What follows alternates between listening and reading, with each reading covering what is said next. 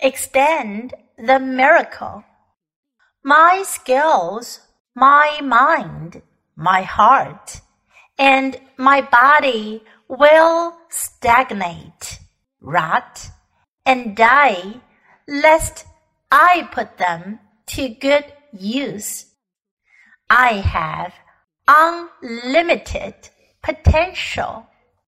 Only a small portion of my brain do I employ.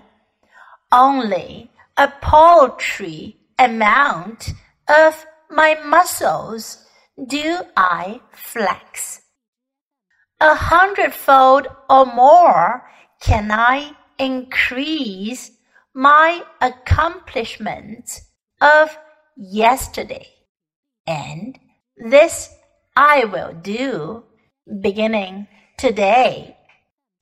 Nevermore will I be satisfied with yesterday's accomplishments, nor will I indulge any more in self praise for deeds which in reality are too small to even acknowledge.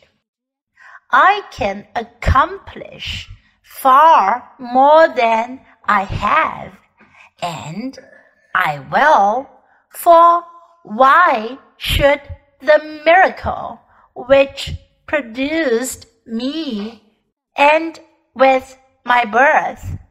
Why can I not extend that miracle to my deeds of today? And I am not on this earth by chance.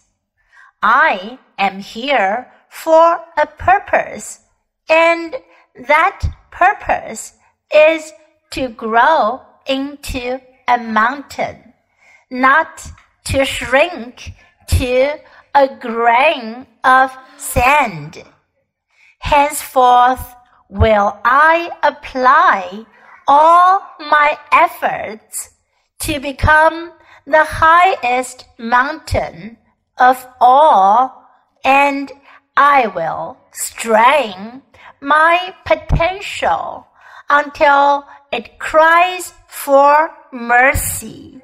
I have been given eyes to see and a mind to think.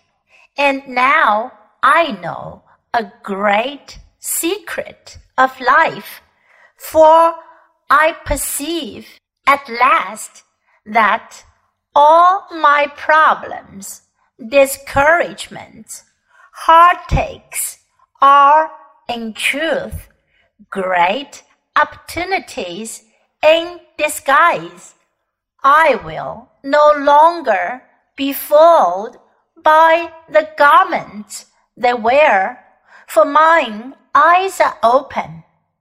I will look beyond the cloth, and I will not be deceived. Extend the miracle my skills, my mind, my heart, and my body will stagnate, rot, and die lest I put them to good use. I have unlimited potential. Only a small portion of my brain do I employ. Only a paltry amount of my muscles do I flex. A hundredfold or more can I increase my accomplishments of yesterday, and this I will do beginning today. Nevermore will I be satisfied with yesterday's accomplishments, nor will I indulge any more in self praise for deeds which in reality are too small to even acknowledge.